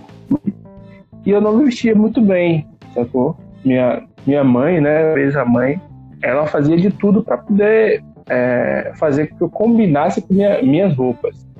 Então era radinho mesmo, era porra, a camisa clara, um, uma calça escura e o tênisinho tem que ser claro também, sacou? Então tinha aquela coisinha de, de é, da, da, mãe dar orientada, até porque ela tinha o medo da porra se eu lançasse uma camisa com a marca zona, assim, sabe? Uma Marralo, uma Marrom, que Silver. Ela, não, isso aí você não vai usar, não, que isso aí é coisa de, de, de... Aí eu já ficava meio assim. É, mas o ponto, o ponto de partida é, para dessa, dessa, desse autocuidado, eu penso que foi estimulado por uma ex-namorada minha. Então perceba que há um cuidado, certo? Que não é matriarcal, mas sim tipo uma mulher ajudando nesse, nesse né? Então era aquela coisa, poxa amor, por que você não se cuida, não faz isso, é, não passa um shampoo tal, e tipo, lava a pele desse jeito, é, tipo, não toma, lava o cabelo todos os dias. Eu, porra, como assim não se lava o cabelo todos os dias? Pera aí, pô. Eu lavo o cabelo todo dia, ainda durmo com o cabelo molhado pra meu travesseiro secar. Pegou, tipo, eram coisas assim de, outro, de uma outra mulher, sabe? Mas que tinha uma visão diferente sobre mim. Então, fui a partir dali. É, hoje eu vivencio algumas experiências que é, é, esse relacionamento me ajudou, certo? Então, ao passo que eu fui compreendendo isso, eu fui criando também forma de, é, de me vestir, né, meus interesses, é, roupas que eu gosto. É, eu gosto muito de acessórios, sempre gostei de pulseira, de corrente. Eu não saio de casa assim, uma pulseira, uma corrente. Ah, acho que o, coisa mais nova que eu fiz da última um brinco, sacou? E Fui muito gigado pela família, porque é uma argolazinha, pode ser de prata ou de ouro, que eu sempre adorei. É... E a galera olha assim, famoso, pai, tudo mais. Aí quando eu entro em casa, eu saio do rolê, a galera me elogiando. Quando eu entro em casa, a minha mãe, que brinco horrível. Que negócio. Entendeu?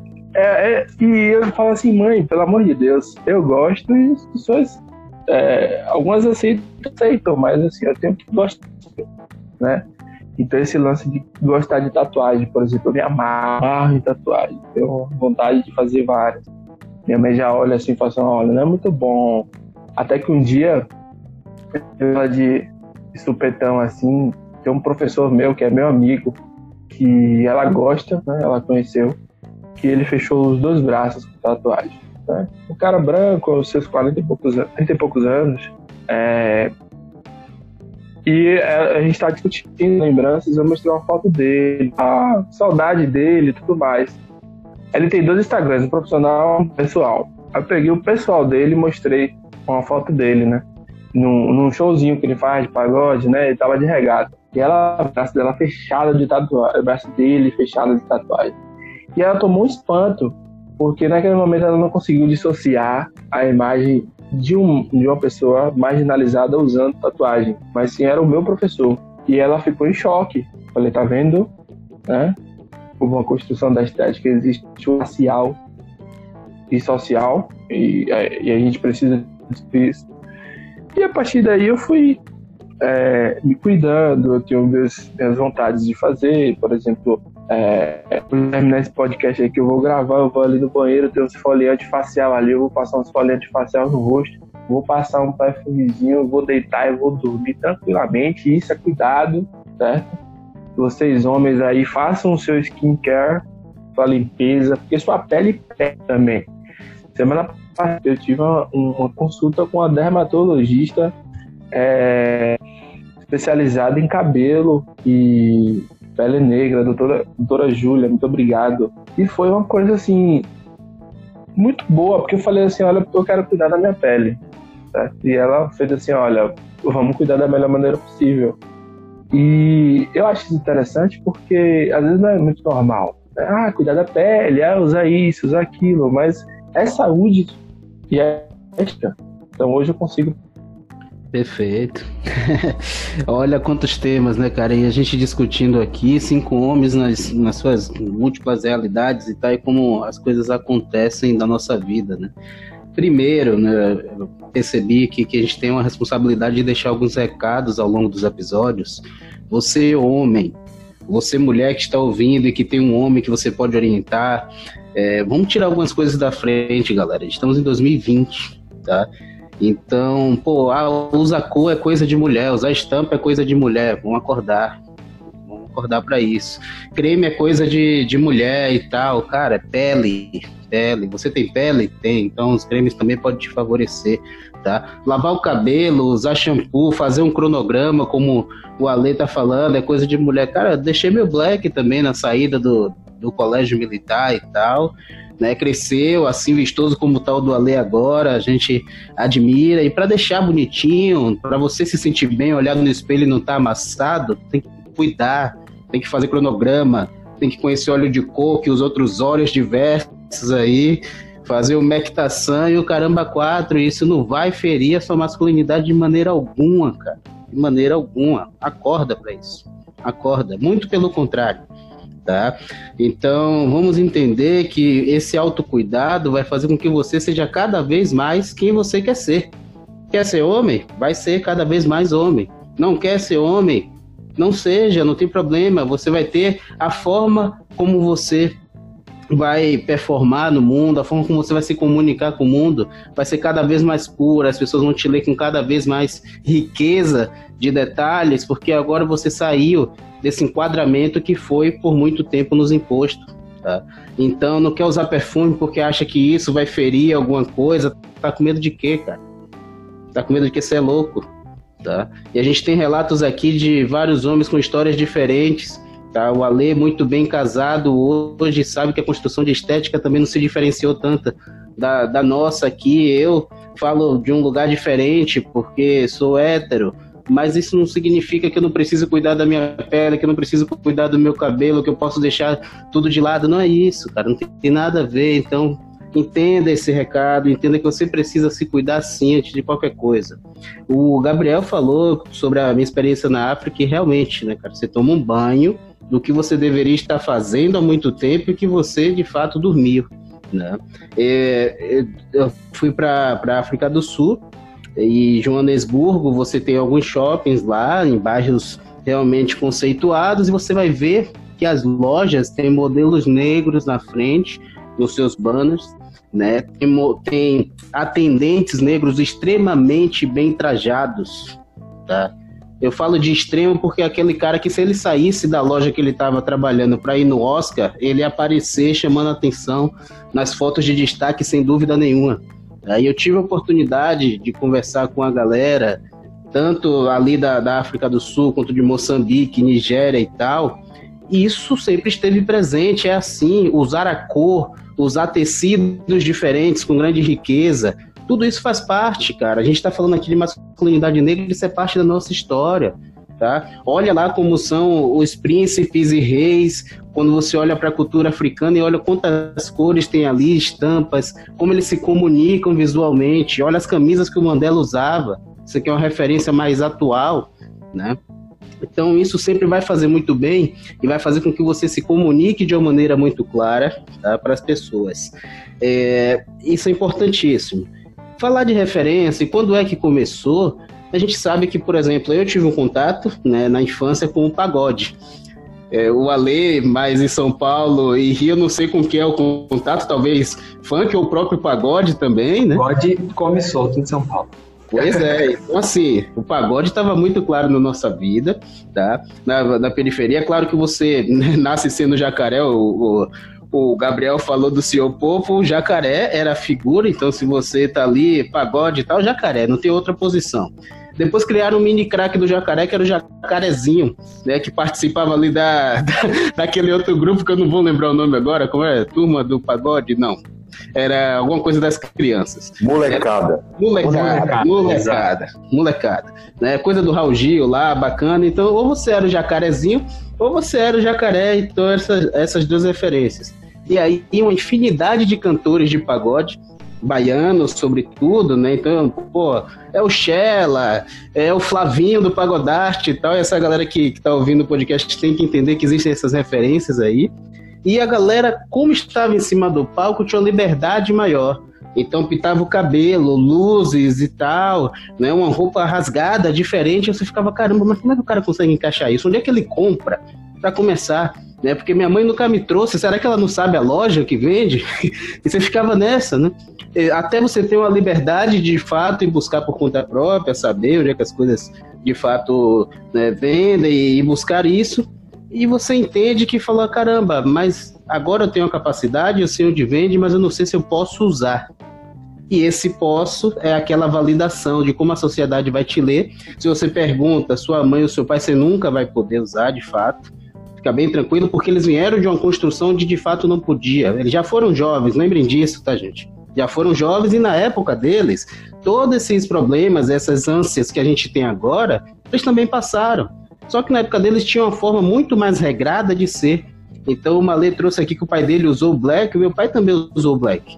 E hoje ele consegue resgatar uma foto da carteira de trabalho dele, né, lá dos anos 70, e falar: olha, eu também usei um black. Então, quando eu tinha um black, ele se assemelhava e falar: caramba, isso é legal, cara, também usei.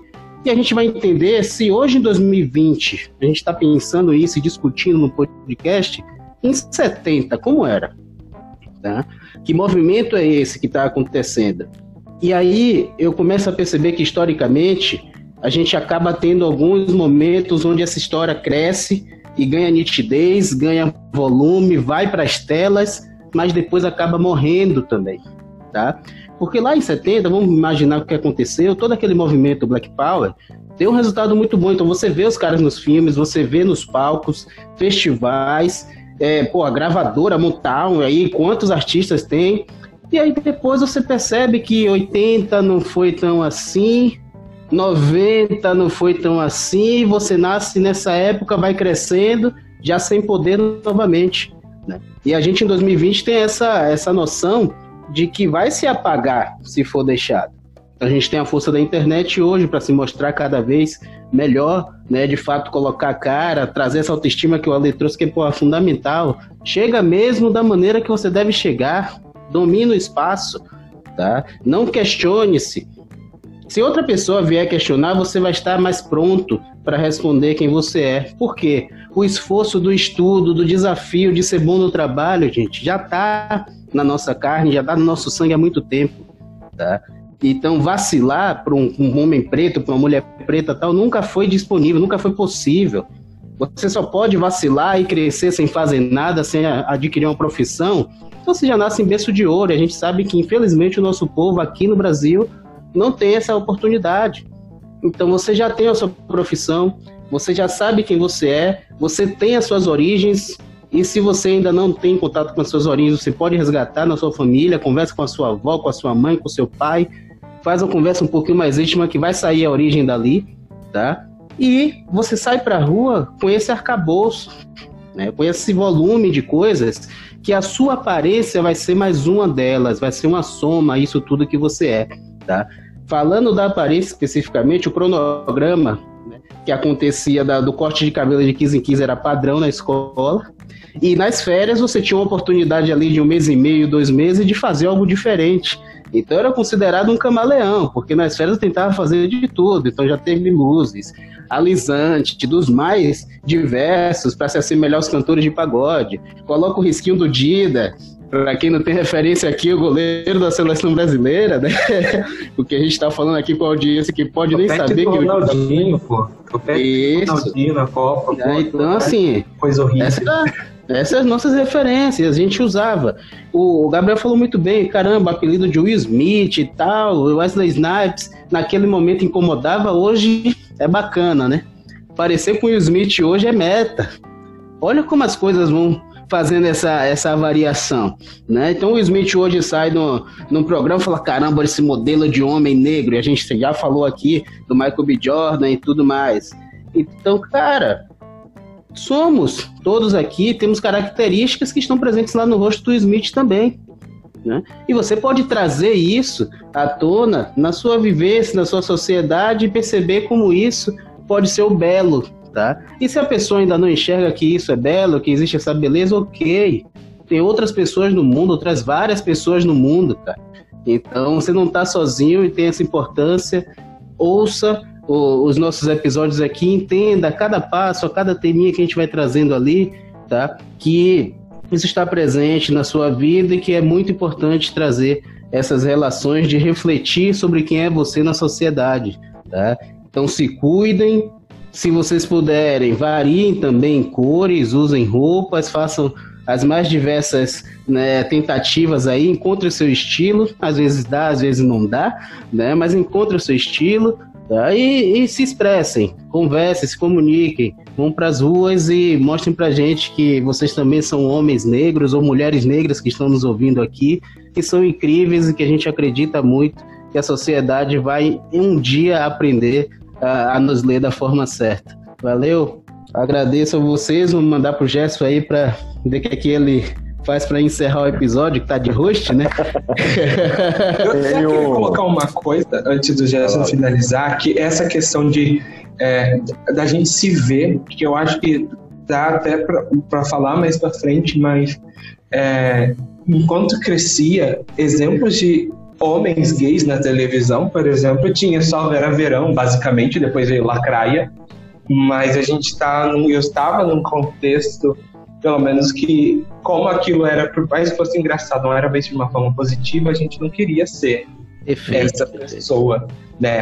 Hoje eu consigo ver mais homens negros gays na televisão, ou sendo tanto cantores, é, é, é, séries e coisas assim, de, até de, de forma positiva, né? Mas o, o, só para falar a importância, e hoje eu vejo de ter Jorge Lafon, de ter Lacraia, sabe? De, de, de serem homens pretos, gays, afeminados, porque a gente sabe que vocês são héteros aqui e, e, sair daquela, daquela coisa onde você tem que ser aquela pessoa bruta, que é também da forma que às vezes o pessoal não espera que, sei lá, vocês cuidem da pele que vocês têm, um certo cuidado e tudo mais, para sair. E quando eu comecei a ver essas, esses é, outros homens gays, isso também fez com que eu mudasse também essa visão. Não foi só ver outras pessoas, mas também, sabe, a gente vai afunilando para ficar é, mais parecido, a gente se identificar mais. Perfeitamente. E a gente tem que saber da importância que essas figuras tiveram tanto na luta, né, para estar na televisão, enquanto isso era difícil, né, quanto em hoje, de fato, serem reconhecidos como grandes artistas, né, nessas figuras que, que você trouxe. Ah, mas a lacraia, tá, cara, dançarina do funk, importante, se tocar pocotó, todo mundo vai lembrar, e isso é, é reflexo de sucesso, sabe? Então, é, a gente precisa entender isso. Então, hoje, por exemplo, você tem na Netflix a audiência gigantesca do RuPaul, importantíssimo é, trazendo aí à tona diversas questões e, cara, se você tá do outro lado escutando e não entendeu ainda o recado que o Ale tá passando aqui, conversando com a gente todos os dias, ouça mais podcast, ouça mais os nossos episódios que você vai entender em breve, tá? Qual é a clareza que, que ele traz nessa fala também. Segue o Ale, o queridinho do podcast. É, o queridinho do podcast.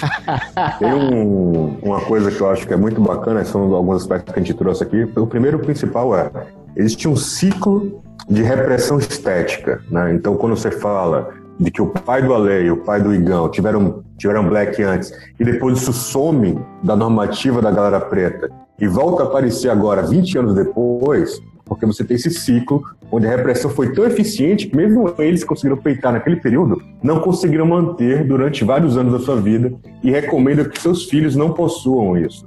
Tá?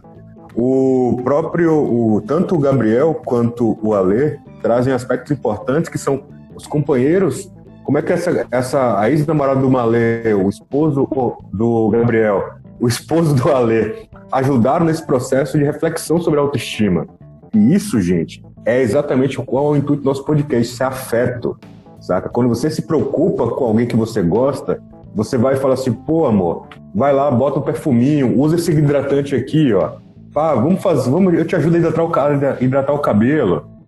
Saca? Isso é afeto. O nosso afeto se manifesta de diversas formas. Entendeu? Quando a gente fala para um brother nosso, fala assim, pô, irmão, essa pele tá ressecada, você, pô, como um hidratante a óleo de amêndoa e tal, que vai ajudar bastante saca? Porque a nossa pele é mais seca mesmo.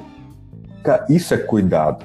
Então, se a gente entende que o podcast que a gente está fazendo, a gente está falando para a gente e para vocês, que a gente está se cuidando aqui em conjunto. Né? E quando a gente para para pensar tudo isso, a gente está falando sobre o confronto cognitivo, né? que é essa ideia de que as informações parecem não fazer sentido. Ah, por que, que eu vou cuidar de mim? Por que, que eu vou fazer isso? Se liga num rolê. É, performar masculinidade não tem nada a ver com você não se cuidar. Você ligou? Não é sinônimo, mano. Saca? Não tem nada a ver com se cuidar não é coisa de homem, não existe esse rolê. Saca? A gente falou aqui cor de roupa, estampa e tal. Roupa não tem gênero, velho. A sociedade que cria esse gênero pra peça. Cor não tem gênero, não tem orientação sexual. A gente, enquanto sociedade, que cria essa normativa. E essa normativa é que continua reprimindo a gente. Então, quando nós fazemos reflexão, a gente vai de confronto a isso. Quando vocês estavam aí sobre a, a, dinâmica que você passou, Igão, em África do Sul, né, em Moçambique e tal, a gente fala, caraca, a galera se veste muito bem, fato, saca? Velho, eu cheguei em Paris, velho, a galera, os negros, os franceses, os caras, meu amigo, eu ficava, falava assim, velho, eu tenho vergonha de sair. Dá vergonha. Dá vergonha. É, é, muito legal, né, você ver isso. Eu tenho um amigo que é haitiano também, e tipo, é outro naipe Porque você cresce, você vê pessoas pretas, então, tipo, o cara tá sempre, tava sempre muito bem vestido, com cabelinho, os negócios, pô. Pois é. E aí, quando a gente para pra pensar isso, a gente olha assim, cara, se vocês não são da Bahia, se não tem contato com o pagode baiano, dê um saque, velho, nos, nos, cantores do pagode baiano. Os caras são muito estilosos. A galera aqui gasta um grau, velho, no cuidado de pele. Tá? É, não é brincadeira, não. Não é só jogar um álcool oxigenado e descolorir o cabelo. Ah, meu querido.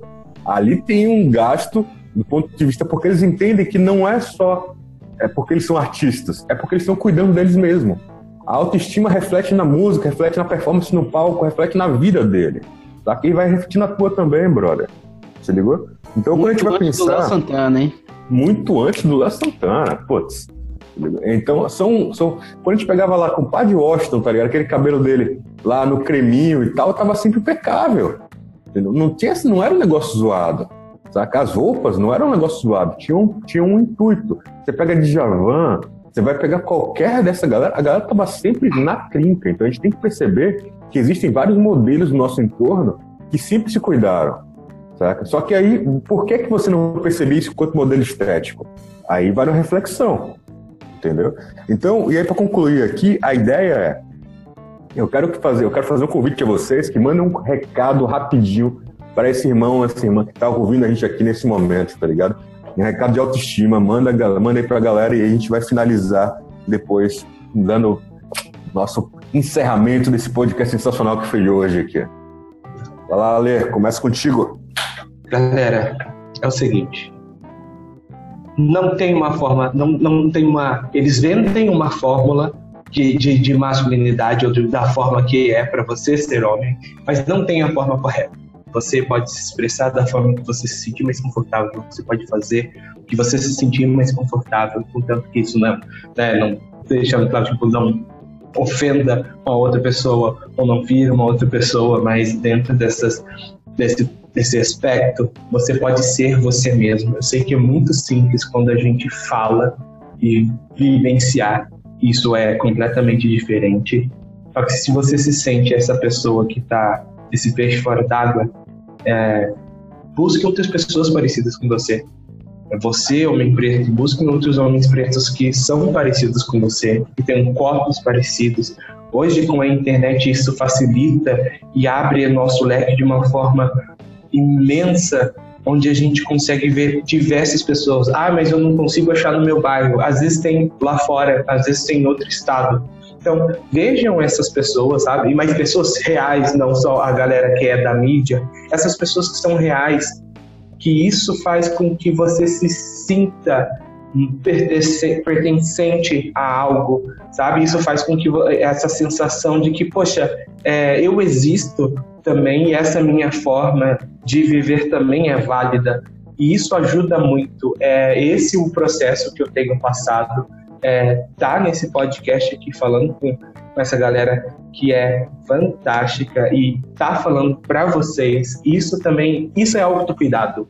Aqui Lombardi, querendo ou não, o nosso, nosso podcast é um, é, é um pouquinho disso, sabe?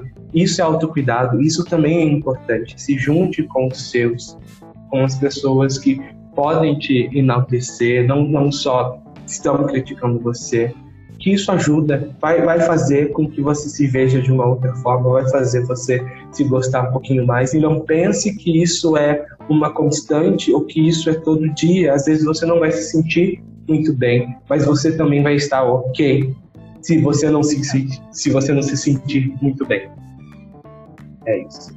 Acho que o, o, o recado é você se conhecer, você saber o que você gosta, o que, é que te faz feliz, o que, é que te satisfaz. É, acho que é esquecer um pouco esse lance de tentar emular em você outra pessoa, outra personalidade e ser mais você. Você quer, quer, quer que você. O que você se sente bem? O que é que você faz e, te faz feliz? Né? Pô, o que é que, qual roupa você vai vestir que você vai ficar bem satisfeito com aquilo? Né? O cabelo, é, as atitudes no, no dia a dia.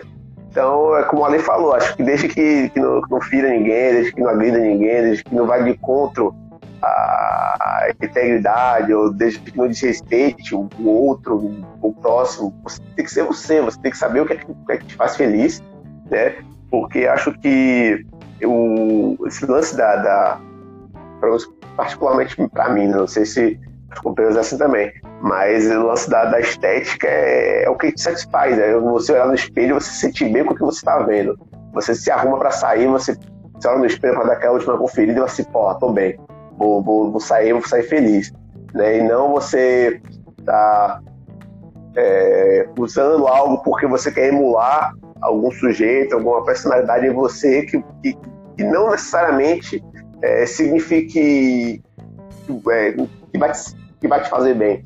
Né? O, um ponto importante para mim é isso, é, porque Acho que quando você se sente bem sendo você mesmo, gostando das coisas que você gosta, é, acho que isso é o ponto principal. Lógico que você, que, como a gente debateu aqui, vai ter é, aquele lance de você de ter lugares e lugares e você pode é, extrapolar, né, ser realmente você da sua essência. Né? Algumas, em alguma situação você vai se podar um pouco, mas Seja você, faça o que você gosta, onde você gosta de vestir, né? se sinta bem com o seu cabelo, com a sua pele, ou com a sua roupa. É, esse lance do, do, do, cuidado, eu acho que é, por muito tempo a gente vê com aquela ideia de metrosexual, acho que isso é uma baboseira, porque não existe sexualidade ligada a, a sua cuidado com a pele, né?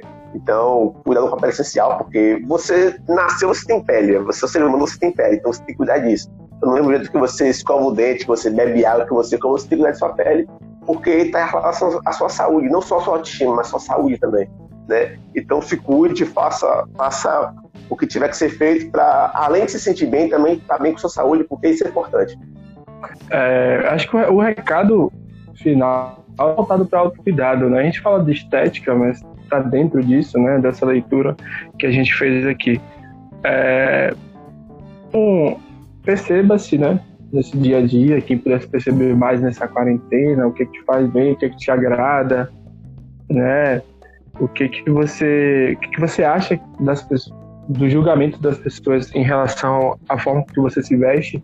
Isso é necessário é, sobre isso, né?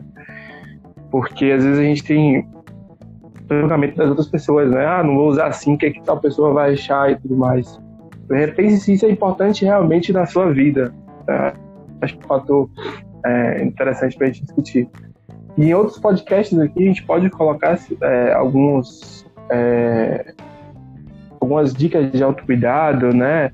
Eu acho que é, algumas pessoas têm expertise aqui relacionadas ao autocuidado com a pele, com o cabelo, trocar isso aí. É uma coisa específica nossa, né? A gente aprender também que é, o fato de eu ter ido para uma dermatologista negra me fez repensar muito isso. Né? A me deu, ela falou assim, olha, é, nossa pele tem X composição, ela é diferente por causa disso e você precisa cuidar. Isso é uma especificação muito interessante, né? que você vai até uma, uma pessoa que tem um entendimento né, específico daquilo e procura orientação. Né? Isso nada mais ou menos que autocuidado. Então, busquem médicos se você precisa, é, como a gente comentou nos outros podcasts, ir no urologista é, para poder tratar de algumas questões é, relacionadas a, a, a, desde função sexual, mas assim, saúde dos seus órgãos genitais, por exemplo, porque isso é autocuidado, isso também está é, dentro de uma parte é, estética, né? Perceba-se.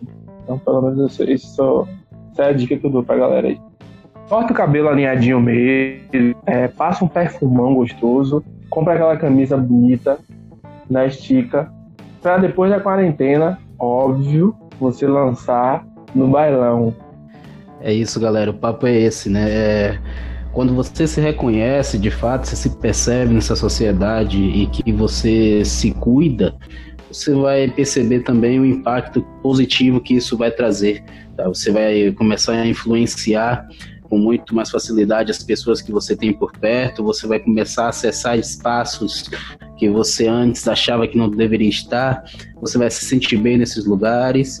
Mais para frente, você pode estar aqui trocando uma ideia no podcast e fazendo com que outras pessoas te ouçam sobre como foi sua trajetória. Então se cuida, cara, se cuida. Cuidado é coisa de homem também. Se cuide, tem o seu creminho, o seu kit de sobrevivência aí. Pele preta precisa ser hidratada. É isso, tá? Fala diretamente. Ah, mas eu não sei, hidratante tem cheiro de mulher. Cara, cheiro também não tem gênero. Tá? Então fica atento, é melhor você ter a pele hidratada, cheirando ali a, sei lá, lavanda, do que você sair. Vamos falar no popular, na Bahia a gente fala, pô, parecendo que saiu bater uma laje agora, cara, que é isso, tá? Os caras que batem a laje já começaram a aprender também, não estão saindo mais foveiros, como é o, o palavreado da, da, da, nossa Bahia, não estão saindo mais assim. Então a galera já sai na estica com o olhinho de amêndoa ali, ó. Todo mundo bem, você nem reconhece qual é o trampo dele. Então, cara, se perceba na sociedade, se cuide, tá? Use o seu perfume, use a roupa que, que de fato te faz bem, tá? Se relacione como uma pessoa que faz parte dessa sociedade, que tem o seu lugar nela. Não deixe ninguém fazer com que sua cabeça baixe em momento algum. E se puder, fique em casa nesse período, também usando para ter uma certa reflexão sobre quem é você, qual é a sua história, para quando sair de casa demonstrar que você mudou, que você evoluiu, tá? Então, cara, fica esse recado aí, espero que você curta o episódio. As minas que estão ouvindo aqui, tanto por gostar do, do nosso papo, quanto para passar essa, essa mensagem à frente, a gente só agradece, de fato e espero que vocês também tenham colhido aqui algumas histórias ou parte das nossas histórias que façam sentido para vocês e que vocês consigam perceber nos homens que estão perto de vocês na, nas suas vidas e que consigam também colaborar com o cuidado deles. Obrigado a vocês todos pela atenção. Valeu, galera. E aí estamos acabando mais um episódio e até semana que vem. Prazerzão. Show, show. Valeu, galera. Valeu, galera. Thank you.